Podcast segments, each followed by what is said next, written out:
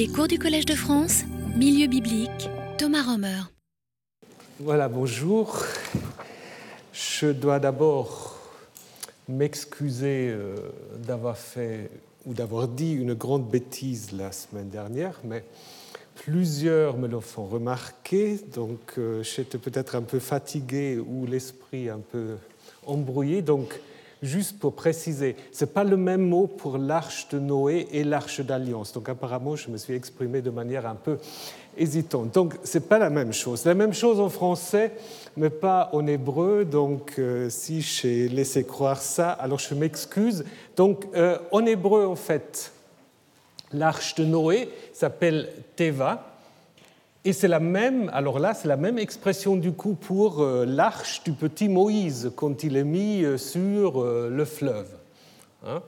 Et l'arche de Yahvé qui est transportée, qui transporte Yahvé jusqu'à son arrivée à Jérusalem, c'est Aaron.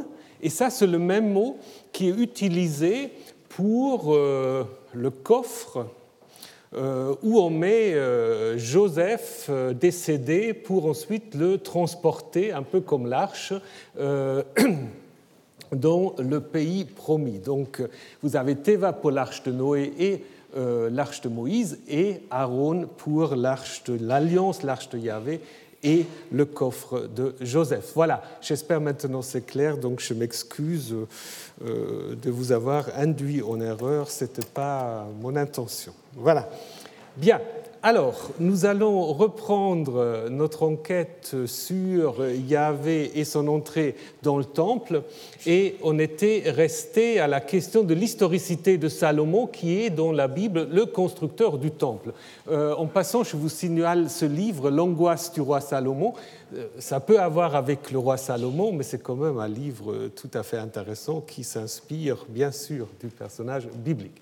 Donc, comme je vous l'ai déjà dit la semaine dernière, la question de l'historicité de Salomon est assez complexe et euh, en fait, nous avons très peu d'attestations sur ce personnage euh, en dehors de la Bible, aucune. Et dans la Bible, ben, on voit que beaucoup de choses qui sont dites de lui s'insèrent en fait beaucoup mieux dans un contexte plus récent. Par exemple, les contacts fréquents dont il est censé être l'instigateur avec les Phéniciens, euh, c'est probablement quelque chose qui reflète une situation euh, de la période néo-assyrienne.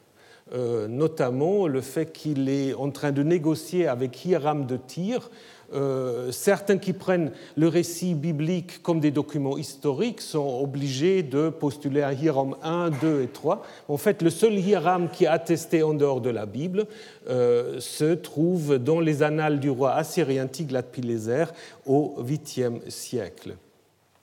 Et aussi le fait, comme on décrit en fait la construction du temple, suit un schéma euh, qui est très très populaire dans les récits de construction des rois euh, assyriens et babyloniens, comme l'a fait remarquer euh, dans un livre tout à fait remarquable, que en fait la manière dont le livre des rois nous rend compte de la construction du temple, c'est c'est quelque chose qui est très, très rhétorique. En fait, euh, c'est une sorte de convention littéraire et il faut être donc très, très prudent si on veut euh, utiliser ce texte pour euh, reconstruire le temple de Jérusalem, par exemple, comme on l'a fait de temps à autre. Donc, très probablement, la première version écrite qu'on peut reconstruire de l'histoire de Salomon date de l'époque néo-assyrien, donc au 7e siècle avant notre ère. Il a été peut-être écrit justement à l'époque de Josias, et certains pensent peut-être même que Josias a en effet agrandi le temple et a en effet légitimé ses travaux d'agrandissement avec un récit attribué à Salomon. Donc, comme le dit l'historien Nadaf Naaman de Tel Aviv, en fait, ce sont les deux deutéronomistes qui ont inventé l'histoire de Salomon. Ça, je pense, on peut le dire euh, avec un certain consensus. De nouveau, cela ne veut pas dire que tout est euh, sans intérêt pour l'historien qui s'intéresse aux sources. Il y a peut-être en effet quelques sources anciennes. le livre des rois lui-même fait allusion aux annales de Salomon n'est-ce pas À la fin du règne de Salomon, on nous dit est-ce que le reste ne se trouve pas écrit dans le Sefer d'Ivré Salomon, dans le livre des fêtes de Salomon? Alors, est-ce qu'un tel, un tel livre a existé ou est-ce que c'est une pure invention? Difficile de nouveau savoir. Euh, ce qui ne parle pas tellement en faveur de cela, c'est les 40 ans de règne de Salomon. Si on avait su la durée des règnes de Salomon, on ne lui, aurait, lui aurait pas mis 40. 40, hein, vous savez, on met ça quand on n'a pas d'autres idées. 40, c'est un chiffre rond, symbolique. Euh, euh, le fait qu'on le met pour Salomon, bah, bah, montre que quand même beaucoup de choses qu'on écrit sur lui euh, s'écrivent quelques siècles plus tard. Par contre, il y a des listes de fonctionnaires de Salomon qui sont très différents dans le texte grec, dans le texte de la Septante, et qui pourraient peut-être en effet conserver quelques informations, peut-être aussi le récit de la construction du temple et euh, sa dédicace, je reviendrai.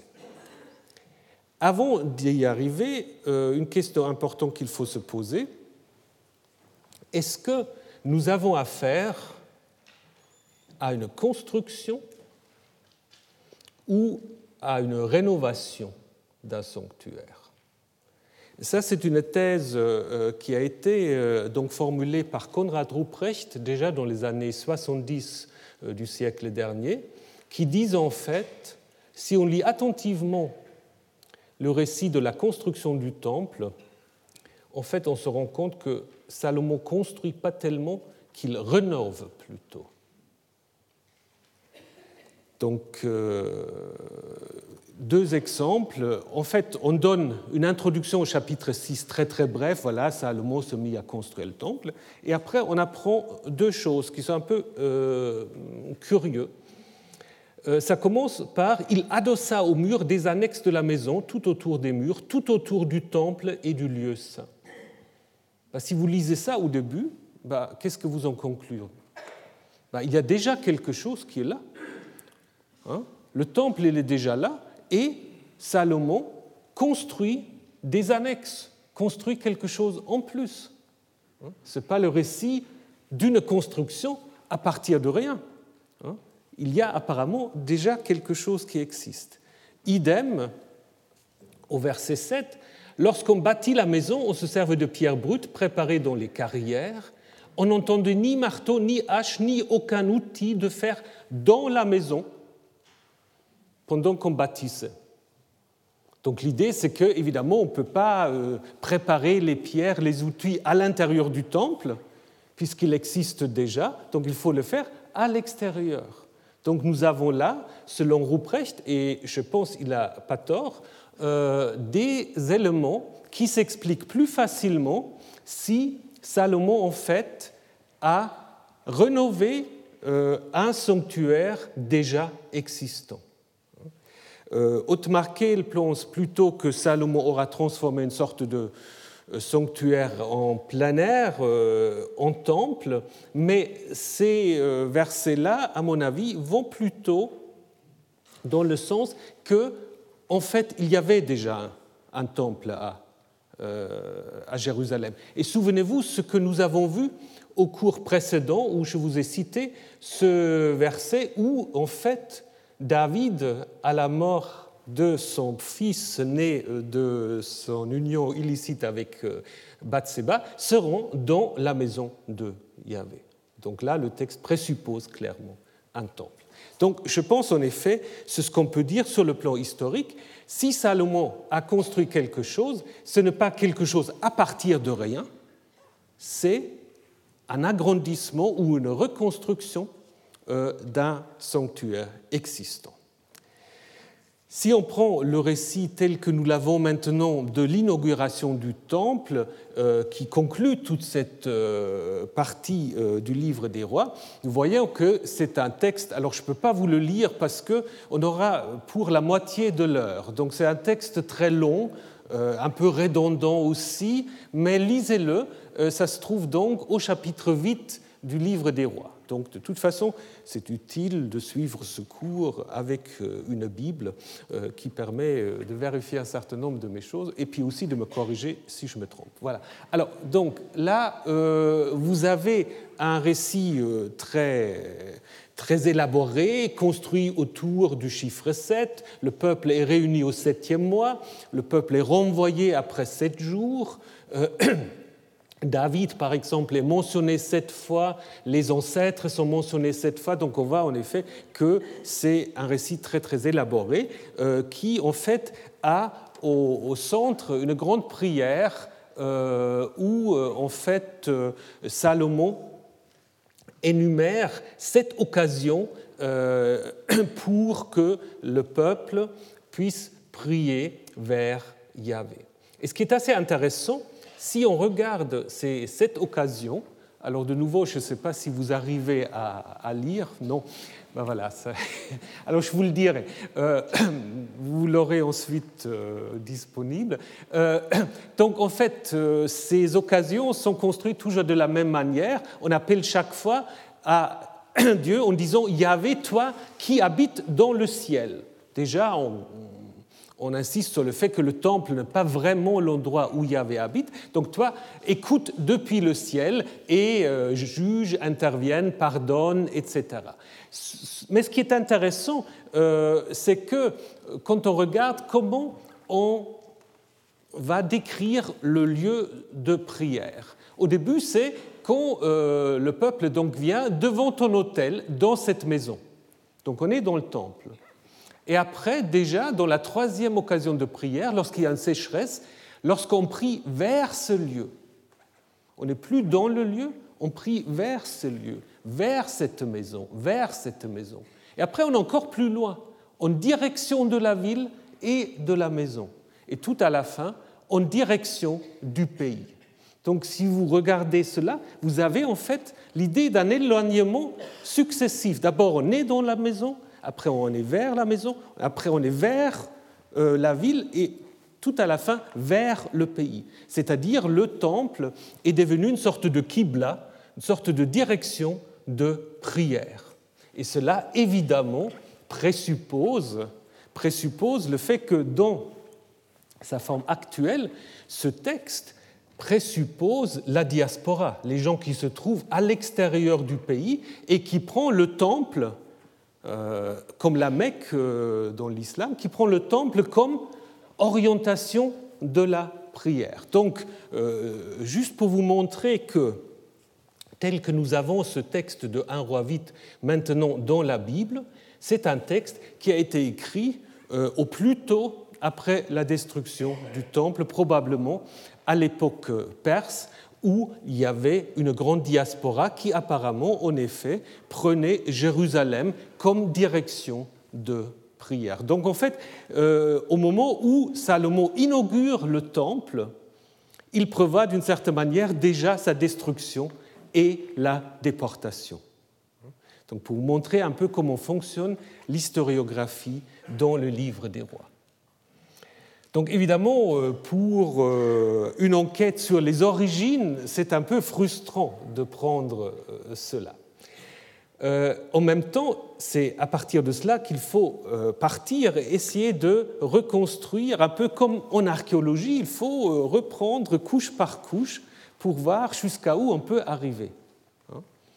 Évidemment, vous ne pouvez plus reconstruire, comme d'ailleurs les archéologues, la couche la plus ancienne, c'est toujours la la couche la plus difficile, parce qu'il reste souvent peu de choses, il faut reconstruire, etc. Et pour euh, notre texte, c'est un peu la même chose. Donc, je ne vais pas aller dans le détail, on peut au moins distinguer trois couches assez clairement définies un récit écrit sous Josias, un autre peut-être après la destruction du temple à l'époque babylonienne, et finalement euh, des euh, relectures de l'époque perse, deutéronomiste et sacerdotale, mais cela nous intéresse moins. Ce que on peut grosso modo attribuer à une version plus ancienne, euh, ça se trouve dans les premiers versets. Tous les hommes d'Israël se rassemblèrent auprès du roi Salomon au mois d'Étanim. Ça, c'est un indice assez intéressant parce que c'est un nom ancien qui est utilisé ici pour le mois, qui normalement est appelé Tishri. Hein, donc nous sommes là en septembre-octobre et là nous avons un nom ancien euh, que à l'époque babylonienne on n'aura pas utilisé. Donc là on a apparemment des traces d'un récit ancien. Donc et quelqu'un a peut-être déjà précisé, c'était le septième mois, ça c'est peut-être même plus le texte ancien. Tous les anciens d'Israël arrivèrent, ils firent monter le coffre de Yahvé, ils amenèrent le coffre de Yahvé en son lieu, dans le débir, dans le Saint des Saints, euh, sous les ailes de chérubin. Alors, sous les ailes de chérubin, est-ce que ça fait partie ou non Peu nous importe. Mais là, c'est peut-être le noyau euh, de, du récit. À cela, en fait, s'ajoute maintenant, et c'est cela qui va nous occuper un petit moment, euh, là, il faut être attentif, ce qui va être un peu compliqué, mais bon, on va y arriver, c'est la question de la dédicace du temple. Il y a un petit poème avec euh, laquelle le temple est inauguré. Et ce poème est très intéressant puisque nous l'avons dans deux versions assez différentes. Nous l'avons dans une version hébreu, massorétique, et nous l'avons dans une version grecque. Première grande différence, c'est que ça ne se trouve pas au même endroit. Dans le texte hébreu, ça se trouve au verset 12 du chapitre 8, et dans le texte grec, ça se trouve au verset 53. Qu'est-ce que ça nous indique déjà? Ben, Ça nous indique que, apparemment, c'est un morceau isolé qui peut se promener, hein, que les traducteurs grecs, apparemment, avaient considéré comme une unité indépendante qu'il pouvait mettre à la fin, puisqu'il trouvait ça valait mieux à la fin, mais ça montre quand même déjà une certaine euh, tradition indépendante que nous avons. Alors, regardons d'abord le texte hébreu, qu'on peut traduire euh, comme ici, as marche le mot Yahvé Amar Lishkon Ba'arafel, Bano Baniti Bet Sevul Lach Makon Lishpeticha Olamim. Salomon dit, Yahvé a dit qu'il demeurerait dans l'obscurité.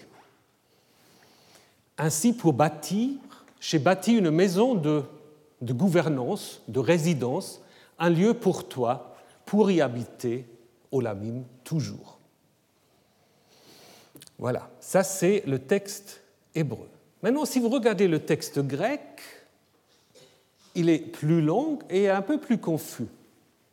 À cette époque, Salomon dit au sujet de la maison, lorsqu'il avait achevé de la construire, le soleil, mais COD accusatif, a fait connaître au ciel le Seigneur, donc euh, autrement, le Seigneur a fait connaître au ciel le soleil, il a dit qu'il voulait habiter dans l'obscurité, construis ma maison, une maison magnifique de gouvernance pour toi, pour y habiter à nouveau ou à chaque nouvelle lune, euh, je reviendrai sur ce mot, et voilà, n'est-il pas écrit cela dans le livre du chant?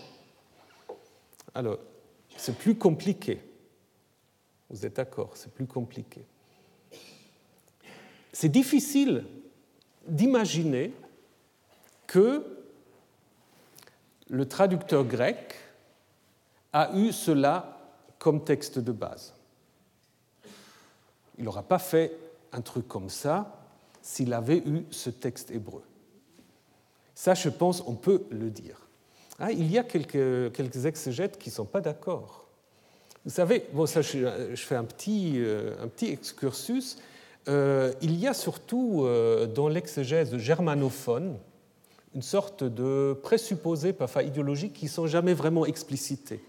C'est-à-dire, les biblistes catholiques n'ont pas de problème de dire que le texte grec peut être plus ancien, alors que les exégètes protestants ont beaucoup de mal à admettre ça, parce qu'ils sont très attachés à l'idée de la veritas hebraica, hein, et de leur dire que le texte grec peut peut-être refléter un texte hébreu plus ancien, ça ne leur plaît pas. Donc actuellement, il y a tout un débat où il y a des gens qui euh, affirment euh, euh, que ça c'est le texte ancien et que le grec est simplement une sorte d'élaboration à partir de ce texte, ce qui à mon avis est très difficile.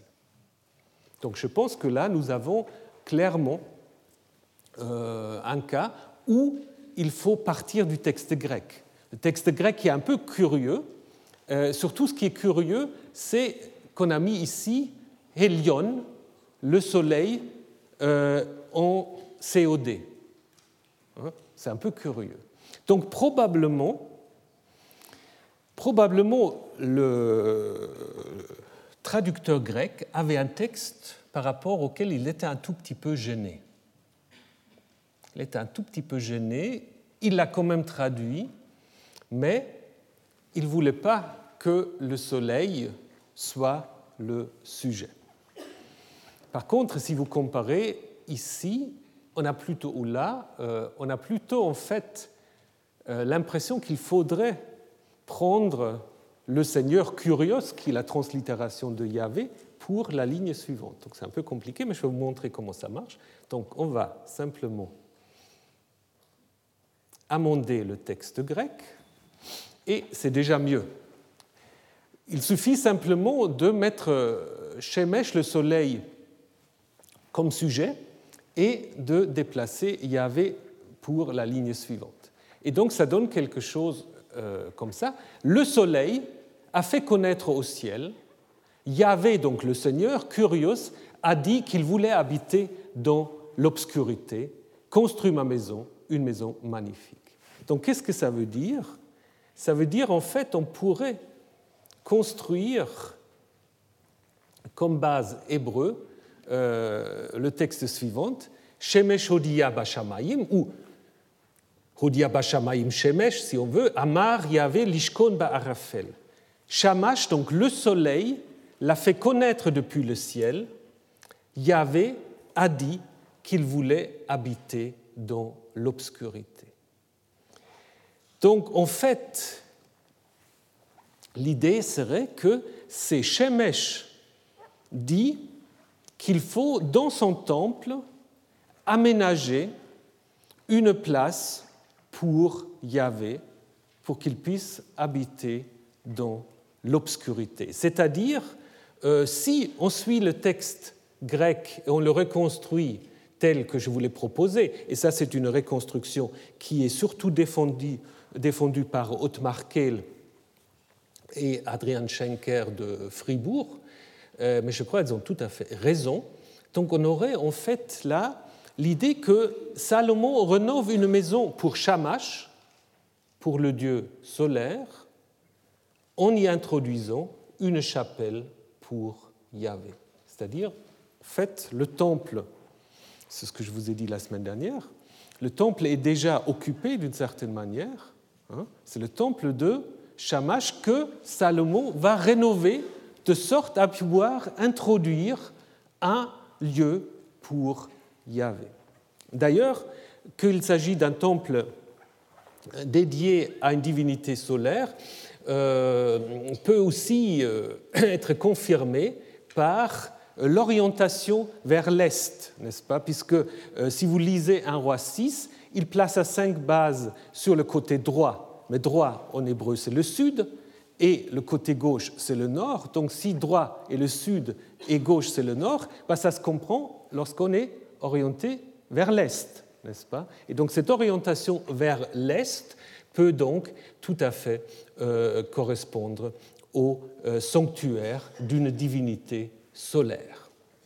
D'ailleurs, le fait qu'un dieu demande de construire un sanctuaire pour un autre dieu, certains disent mais on n'a pas de parallèle pour ça. Si, on a un parallèle. On a en fait euh, dans le cylindre de Nabonide, qui est en effet un roi qui voulait absolument euh, en fait promouvoir le culte du dieu lunaire Sin.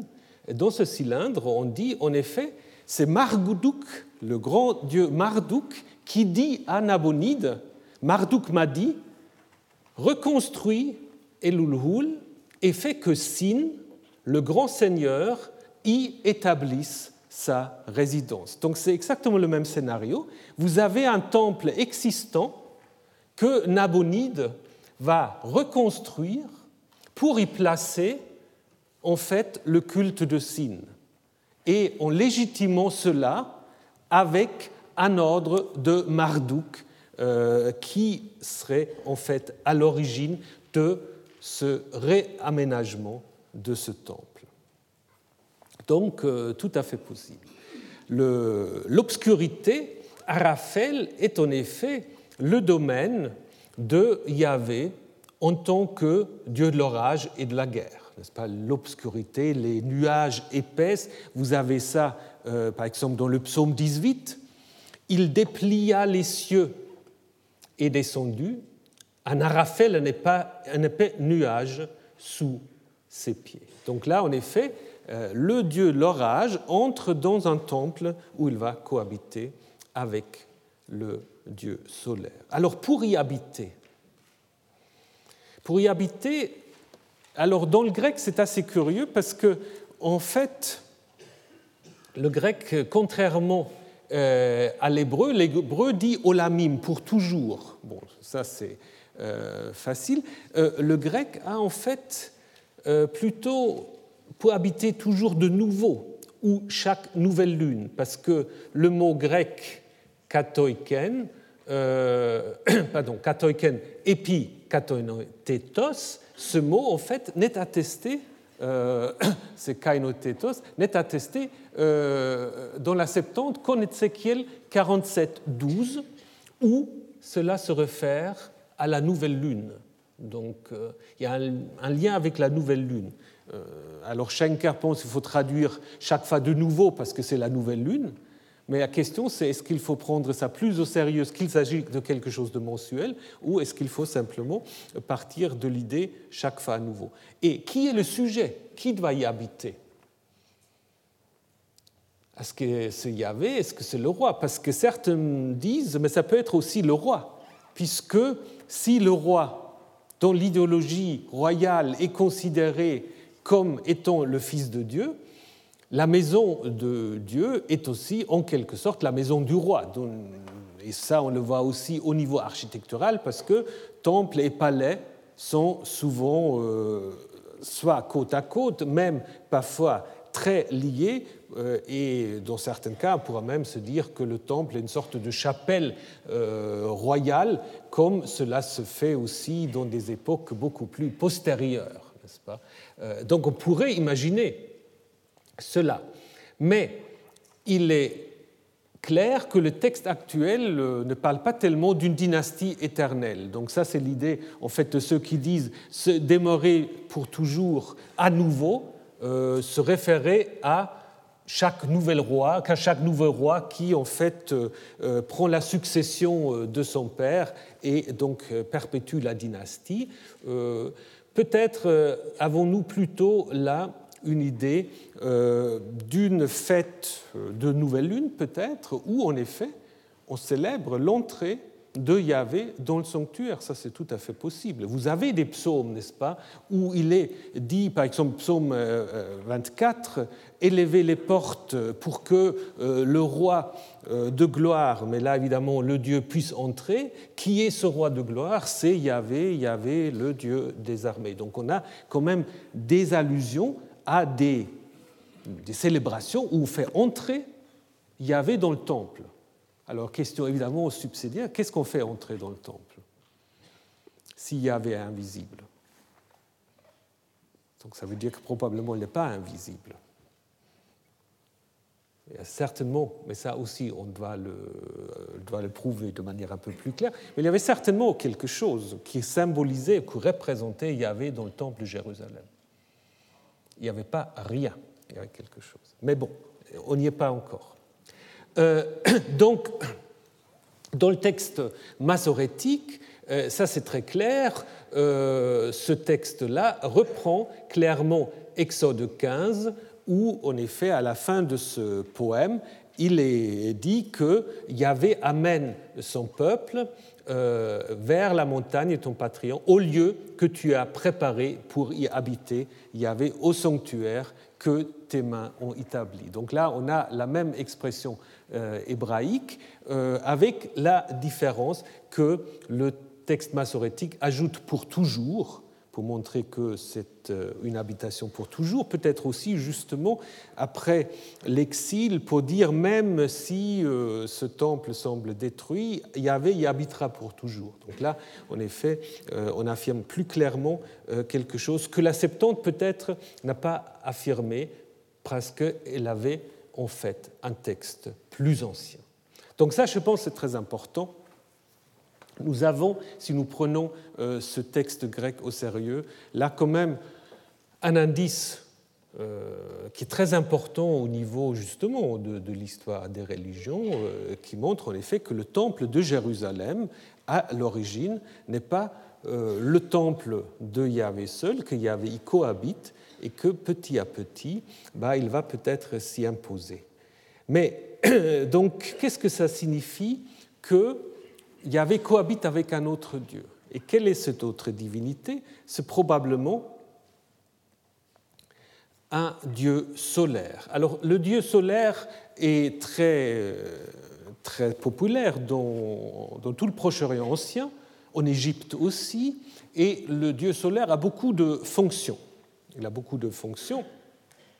Vous avez ici euh, un sceau qui vient du troisième millénaire, mais qui a été trouvé euh, au 8e ou 7e siècle, disons dans, un, euh, dans un tombeau à Jérusalem qu'on date du 8e ou 7e siècle.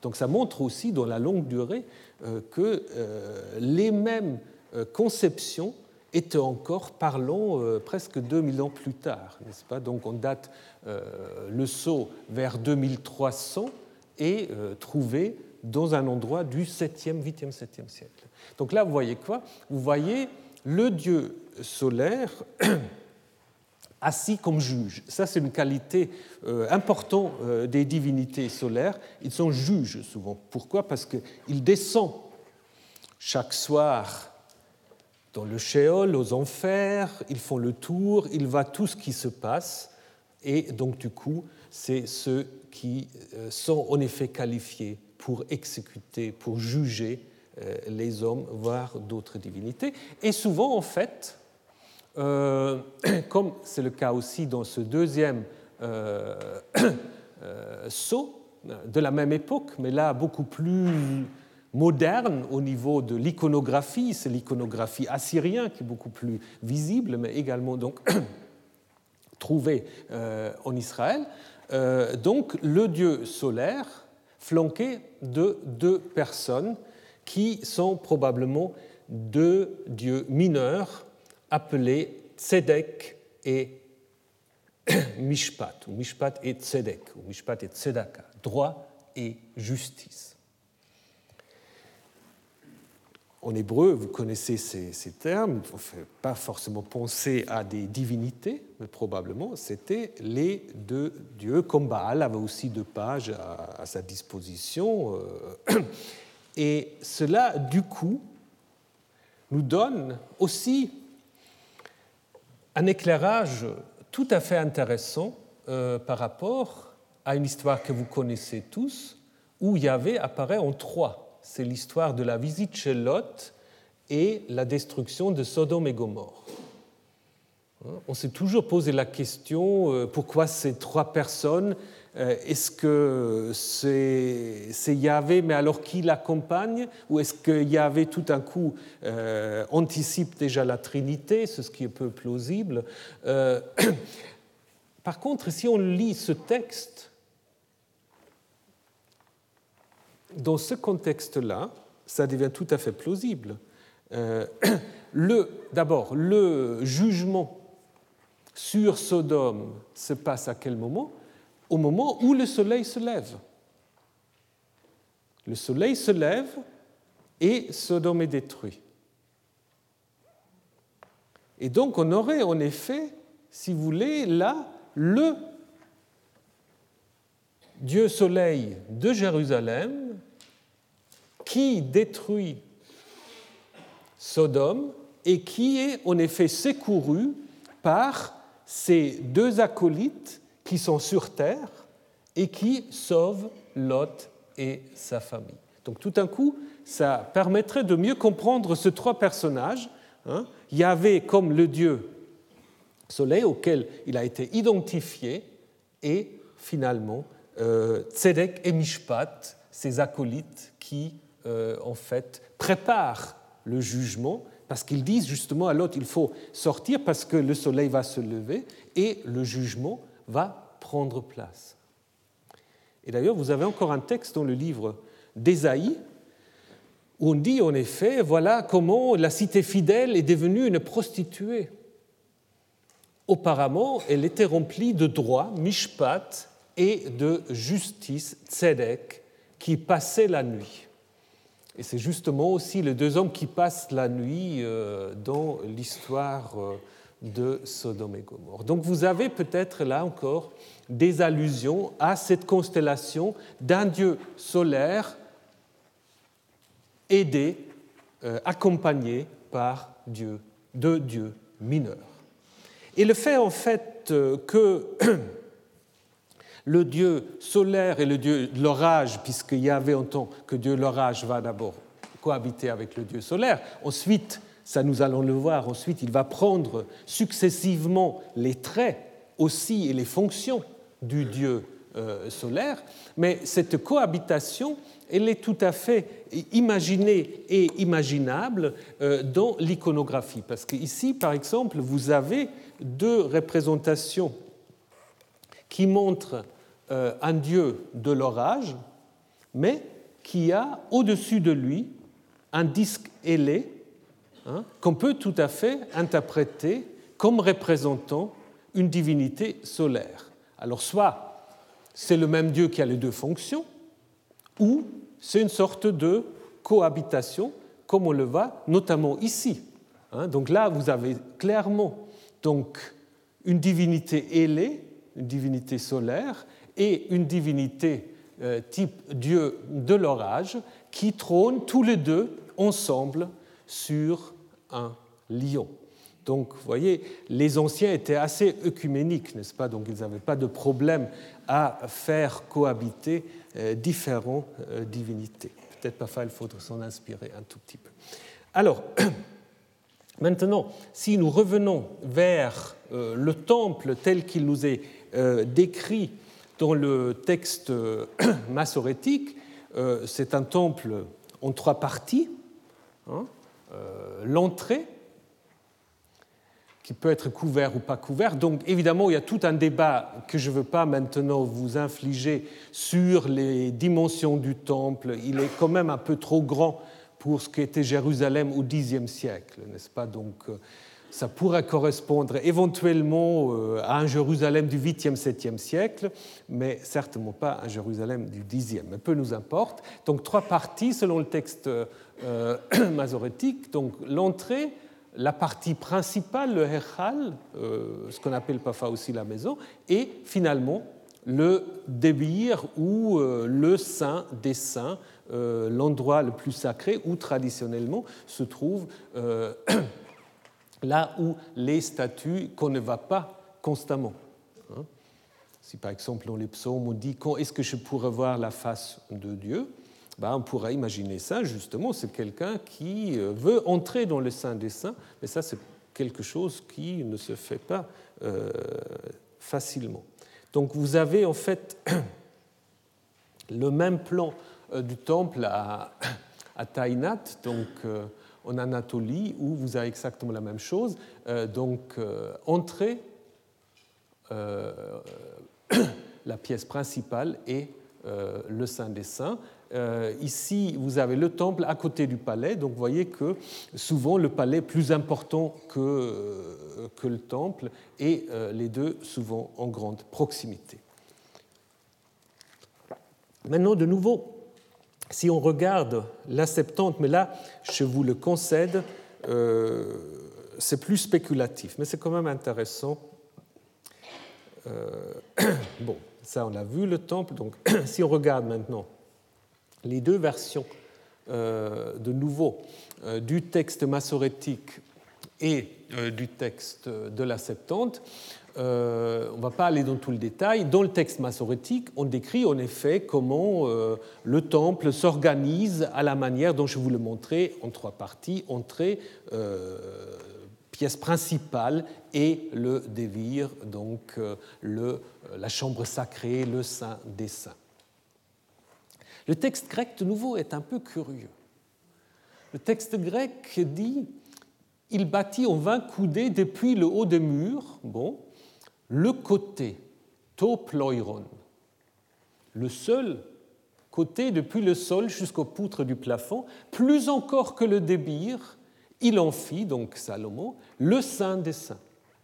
Ça veut dire autre chose que le débir, que le saint des saints, qui devient un saint des saints. Et le naos, donc euh, le sanctuaire principal, avec 40 coudées, devant le débir, au milieu de la maison, à l'intérieur, vous pouvez placer le coffre de l'Alliance. Donc, de nouveau, c'est un peu curieux et difficile à comprendre. Si on suit euh, Schenker et Kehl, il faudra en fait reconstituer, selon la Septante, un plan du temple différent que celui du texte massorétique. À savoir que vous avez là, de nouveau, l'entrée, le naos, la pièce principale, et le dabir, donc le saint des saints, mais à côté, on aurait ce que le grec appelle le pleurone, le côté, ou peut-être euh, on aurait introduit un symbole de Yahvé. Donc en fait, si on suit cette euh, argumentation, même le récit de construction euh, de la Septante garderait encore des traces euh, d'une sorte de chapelle latérale que on aura fait construire pour ajouter à côté du saint de Shamash un saint des saints pour y placer Yahvé. Là, je vous l'avoue, je suis bon, déjà, je ne suis pas spécialiste d'architecture ni de ce terme grec qui sont parfois un peu confus, mais euh, ce n'est pas impossible, c'est cohérent avec un roi vite, mais même si cela euh, ne marche pas, donc je pense qu'il ne faut peut-être pas mettre tout l'accent sur cette reconstruction. Euh, par contre, l'analyse que je vous ai présentée de la dédicace du temple, à mon avis, là, on peut guère, à mon avis, dire autre chose.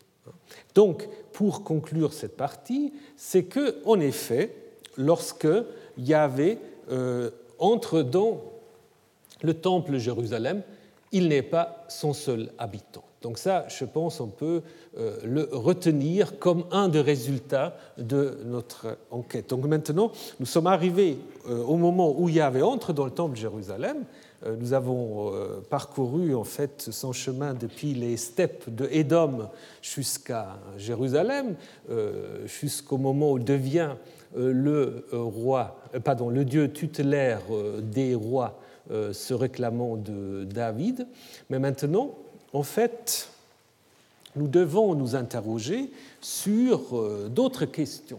D'abord, comment ce Yahvé devient-il le seul Dieu et comment le culte ou les cultes de Yahvé vont s'organiser? Parce que Jérusalem est de loin pas le seul endroit où on vénère Yahvé, et surtout, il y aura très vite, en fait, deux royaumes, deux États qui apparemment euh, se réclament de Yahvé comme divinité tutélaire, donc euh, Israël et euh, Juda. Donc nous devons maintenant nous intéresser sur les cultes de Yahvé en Israël et Judas entre grosso modo 930, 930 c'est là où on met traditionnellement l'origine des deux, royaumes de Juda et d'Israël, jusqu'à 722, date plus précise, qui correspond en effet à la euh, chute du royaume du nord de Samarie. Alors de nouveau, nous, nous devons faire attention par rapport à ce qui nous dit la Bible, et à ce que l'historien doit dire et euh, reconstruire. La Bible nous raconte l'histoire, évidemment, dans une perspective sudiste. C'est toujours la perspective de Judas. Si on croit les auteurs bibliques, en Israël, jusqu'à 722, il n'y a eu que des choses horribles, des mauvais cultes. Il y avait des mauvais rois, de l'idolâtrie, euh, tout ce qui est euh, à rejeter. Donc nous avons en fait euh, une vision qui part toujours d'un point de vue sudiste ou judéen. Nous n'avons pas des textes qui nous donnent la perspective du Nord. Donc même les traditions du Nord, il y en a dans la Bible, mais même ces traditions-là, ils nous sont parvenus retravaillées par les Judéens qui ont hérité de ces traditions-là. Mais ce n'est pas la même chose, évidemment. C'est comme si, euh, je ne sais pas, si vous écriviez toute l'histoire de l'Allemagne à partir d'une perspective française, ou vice-versa. Vous écriviez toute l'histoire de la France à partir d'une perspective allemande. Je ne pense pas que tout le monde s'y retrouvera là-dedans. Donc maintenant, semble-t-il, il y a justement des, efforts de faire une histoire commune, ce qui, est une bonne chose, mais malheureusement pour la Bible, c'est un peu trop tard. Donc, euh, Bien, alors ça, premier point. Donc, alors dans cette perspective-là, donc évidemment, le culte de Yahvé dans le nord, comme je vous l'ai dit, est d'emblée considéré comme euh, idolâtrique et illégitime. Et la disparition, ou disons l'intégration du royaume d'Israël euh, dans le système des provinces assyriens est donc compris comme une punition méritée pour tous les horreurs que les Israélites ont commises. Donc 722, dont l'historiographie des rois est considérée en fait comme la sanction euh, de Yahvé pour euh, euh, Israël. Et dans les livres des chroniques, on parle presque plus d'Israël. Hein, si vous lisez la version de l'histoire des royautés dans les livres des rois, au moins on vous dit toujours quel roi règne en même temps que le roi judéen. Si vous passez dans les chroniques, on raconte que l'histoire de Judas. Et puis quand on a vraiment besoin, quand on ne peut pas faire autrement alors à ce moment-là, on dit oui, il y avait ce roi-là euh, en Israël. Mais là, en fait, la, perspective est encore euh, renforcée. Alors, euh, dans la vision biblique, pour Judas, la chose est un peu plus compliquée. Parce qu'évidemment, on va affirmer que c'est la dynastie judéenne davidique qui est celle que Yahvé a choisie, qu'a lue. Mais en même temps, il y a aussi le problème qu'en 587, Jérusalem, qui est considérée évidemment comme le seul sanctuaire légitime, qu'en 587, bah, Jérusalem a été également détruit, comme euh, elle a été Samarie. Donc cela aussi, il faut l'expliquer. Donc du coup, on ne peut pas simplement euh, faire un tableau noir et blanc en disant euh, le Sud, il y a toujours, tout s'est passé très bien dans le Nord c'est horrible. Dans le nord, ça reste, ça a toujours été horrible. Mais dans le sud, on va introduire aussi une distinction entre des bons et des mauvais rois. N'est-ce pas? Des bons rois euh, qui font comme Yahvé le veut, donc David, Ézéchias, Josias. Déjà Salomon, nous l'avons vu, il est déjà parmi les ambigus, et des mauvais rois, notamment Manassé, mais d'autres aussi, Roboam, etc. Donc, nous avons là euh, une vision euh, biblique qui, évidemment, quand on regarde simplement une carte, on voit que Judas, euh, par rapport à Israël, est quand même beaucoup plus modeste, a beaucoup plus de moyens, que ce soit économiques et d'autres, que Israël, ce qui fait déjà évidemment un peu douter de cette perspective-là. Et en effet, euh, les différences entre le portrait biblique et la reconstruction historique euh, sont importantes. Je vais en énumérer le plus, euh, le plus important. L'idée, par exemple, que Yahvé soit le seul Dieu à vénérer et que Jérusalem aurait été le seul sanctuaire légitime ce n'est pas quelque chose qu'il a depuis l'origine, n'est-ce pas? Parce que quand on lit le livre des rois, on a l'impression en fait que euh, toutes les choses horribles que font les rois euh, euh, d'Israël bah, concernent justement le non-respect du seul sanctuaire de Jérusalem et de la seule vénération de Yahvé. Mais ça, c'est des idées qui viennent au plus, tôt, au 7e, voire 6e siècle avant notre ère. Donc il y a là évidemment un anachronisme. Donc on, on rétroprojette des, des positions théologiques. Idem, ce qui est très clair, c'est que la manière dont on va présenter les rois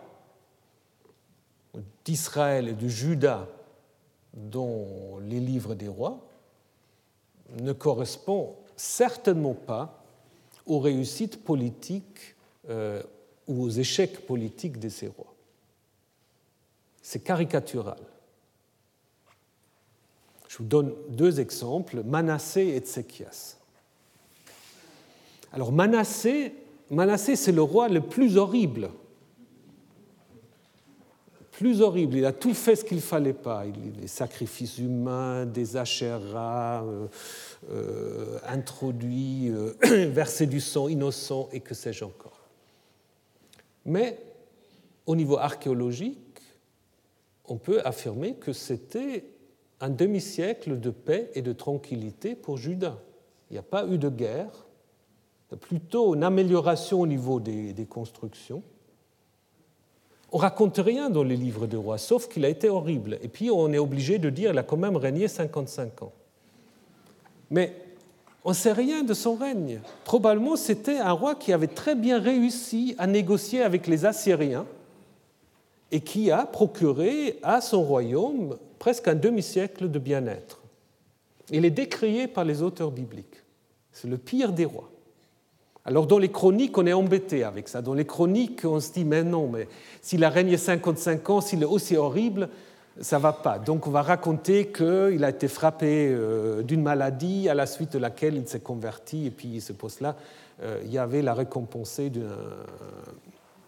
d'un très long règne. Mais disons, peu importe. On va menacer il y avait certainement des choses importantes à raconter, il a droit à quelques versets.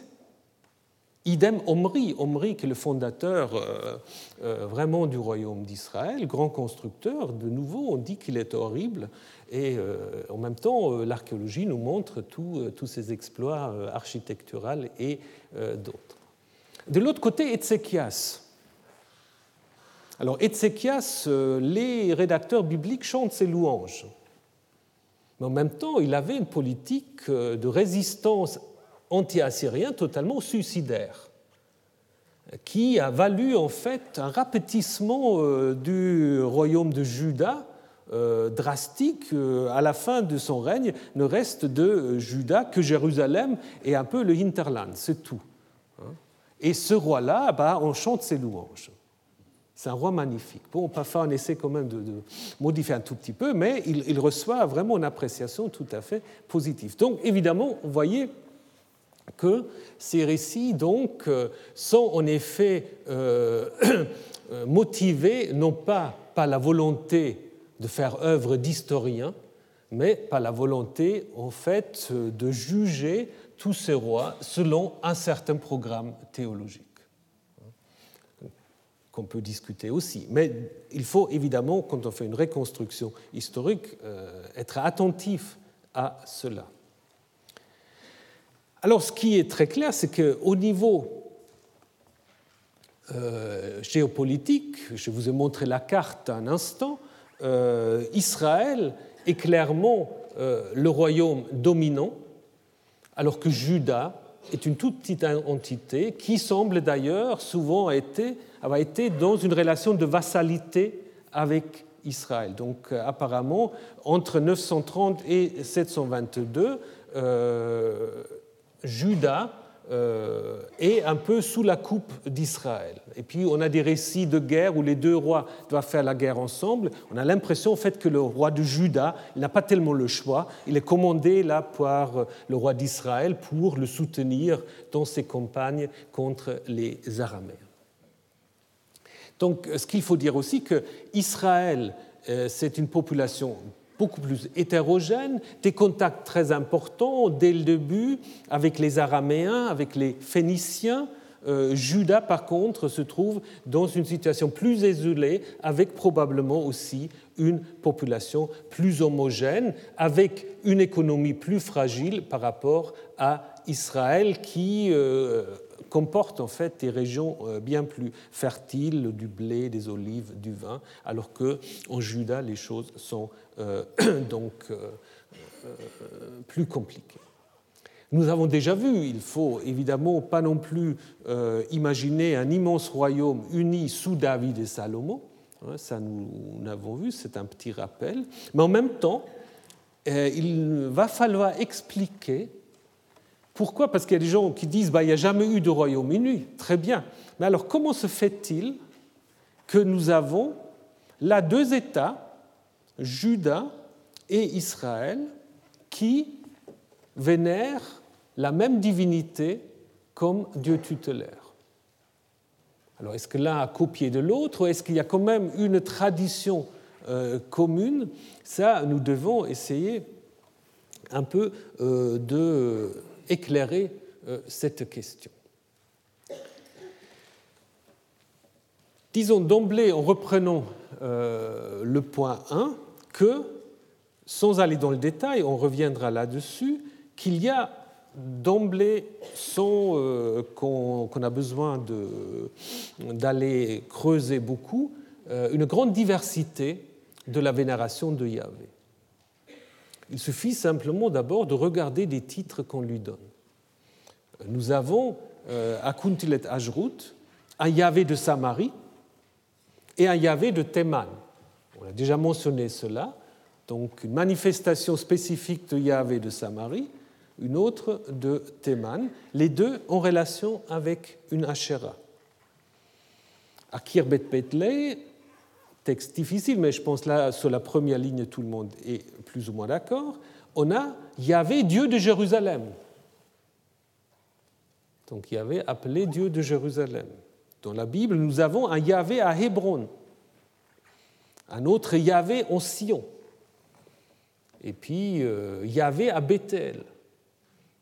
Donc euh, ça nous montre d'emblée que, contrairement à ce que veut le faire croire le livre des rois, il n'y a pas une unité dans le culte de Yahvé, une grande diversité.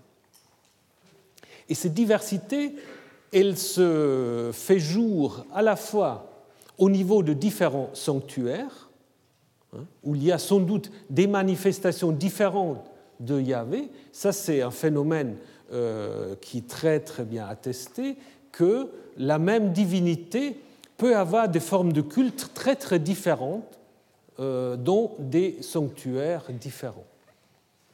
Pensé aujourd'hui simplement euh, au, culte de la Vierge, n'est-ce pas? La Vierge de Lourdes, la Vierge de Fatima, euh, la Vierge de la Guadeloupe, c'est très différent. Officiellement, c'est toujours le même culte, mais quand même. Alors, donc, il y a diversité au niveau des lieux de culte, mais il y a aussi et je terminerai avec cela, il y a aussi une diversité au niveau de la religiosité, c'est-à-dire il faut en effet distinguer, ça c'était proposé par Manfred Weipert, mais dans d'autres contextes on fait la même distinction, il faut au moins différencier trois niveaux de religiosité. Et parfois, en effet, on mélange un peu les choses. Il y a d'abord simplement le niveau individuel ou familial si on veut. C'est un Dieu personnel, un Dieu euh, auquel on s'adresse dans le contexte de la famille, où il n'y a pas besoin de sanctuaire, il y a peut-être des, statuettes des ancêtres divinisés, hein, où en fait le culte, entre guillemets, euh, les activités religieuses sont faites par euh, pas le père de famille, où il n'y a ni besoin de prêtre, ni de sanctuaire. Mais ça, c'est quand même des manifestations de culte dont nous avons des traces euh, dans les tombes, dans certains textes, dans des inscriptions aussi, euh, et qu'il faut certainement pas négliger. alors le deuxième niveau, c'est le niveau local, c'est-à-dire au moment où vous avez un village où euh, différentes euh, familles, clans euh, cohabitent et qui du coup ont des intérêts communs, peut-être aussi des intérêts contre d'autres villages, où il faut aussi évidemment une activité religieuse qui se passe apparemment dans des sanctuaires locaux. Des petits sanctuaires euh, modestes, souvent peut-être en plein air, sans une construction, euh, sans une construction euh, très très précise. C'est ce que la Bible appelle parfois sur chaque colline et sous chaque arbre vert, c'est-à-dire en fait des arbres sacrés, des collines ou en fait ce qu'on trouve parfois aussi dans la Bible les hauts lieux, les bas motes, Hein, qui peuvent en effet refléter euh, le niveau local de la religiosité au niveau d'un village, euh, d'une agglomération. Et finalement, le niveau national, entre, euh, entre guillemets, le culte royal, le dieu national et les divinités qui lui sont associées. Il est clair que très souvent, euh, le regard est porté sur le troisième niveau, parce que, évidemment, euh, les écrits que nous avons concernent, dans la plupart des cas, euh, ce niveau, disons, national, royal, puisque c'est là où se font les inscriptions, c'est là, en effet, on a le plus de traces aussi architecturales, parce que c'est là on a les moyens de construire vraiment des grands sanctuaires alors que euh, pour comprendre en fait euh, le contexte religieux euh, d'une population, il faut chaque fois se rappeler en fait qu'il y a ces trois niveaux et nous allons tâcher aussi de le faire, ce qui n'est pas toujours très très facile. Donc nous allons commencer et puis nous n'allons pas pouvoir terminer dans une heure qui nous reste encore la semaine prochaine, nous allons commencer par nous intéresser d'abord à Israël avec une théorie fréquente qu'il faudrait peut-être modifier un tout petit peu. Alors on a toujours dit qu'il y a des différences entre la religion euh, d'Israël, donc le royaume du Nord, et la religion de Juda, euh, en disant que en Israël, Yahvé est surtout vénéré comme un Baal, ce qui est juste, nous allons le voir, alors qu'en Juda, Yahvé sera surtout vénéré avec les traits du dieu solaire euh, qu'il en fait récupère euh, du culte solaire de Jérusalem. Donc ça, c'est un peu l'opposition qu'on construit euh, souvent, qui n'est pas faux, mais qui, à mon avis, est un peu trop simpliste.